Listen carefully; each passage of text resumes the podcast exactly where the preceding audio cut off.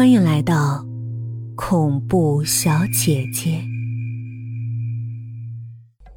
联盟屠城，两个团屠掉暴风城和铁炉堡，但疯狂防守的人越来越多，潮水一样。阿杰他们顶不住了，他叫嚷：“速度打呀！”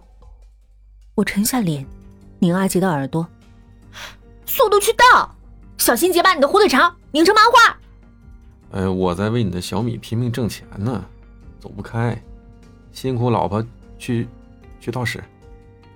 我气结，满腰抽搐，爆出一股怨气。毕业快一年，他投简历无数，应聘无果，发过小广告，拉过保险，送过牛奶，现在修炼成懒神，整天窝在家里帮人做网游代练。他是散户。纯手工操作，日夜煎熬，十多天出号，收入四百元，一个月费电伤神，进账共计一千块，多一小丢丢，还被他吃喝拉撒消耗百分之七十八，惨如吃国家低保的贫困户。当然，我也好不到哪儿去，堂堂中文系毕业，现在也只能混迹破落的出版公司，做一个死跑龙套的网编，两千月薪。三餐不定，累得四肢瘫软，五脏俱伤。纵然六神无主，还得七点起床，八点上班，每天完成九个选题，十分辛苦，苦海无边。阿杰眨巴眼睛，又说：“亲亲好老婆，再等十分钟，我陪你去。”我沮丧，知道他性格龟速，这十分钟可以变成无数分身，遥遥无期。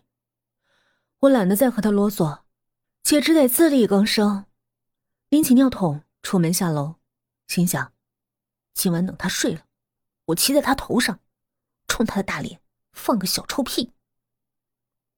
阿杰笑得像喜之郎。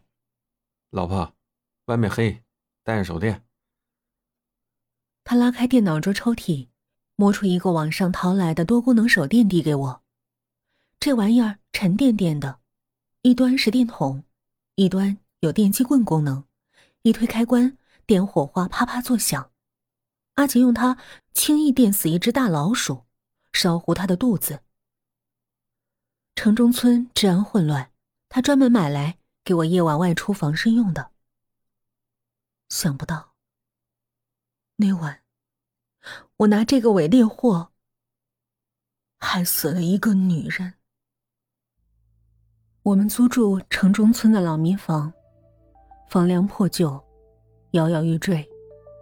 夜晚无治安，白天可见各种臭、乱、脏。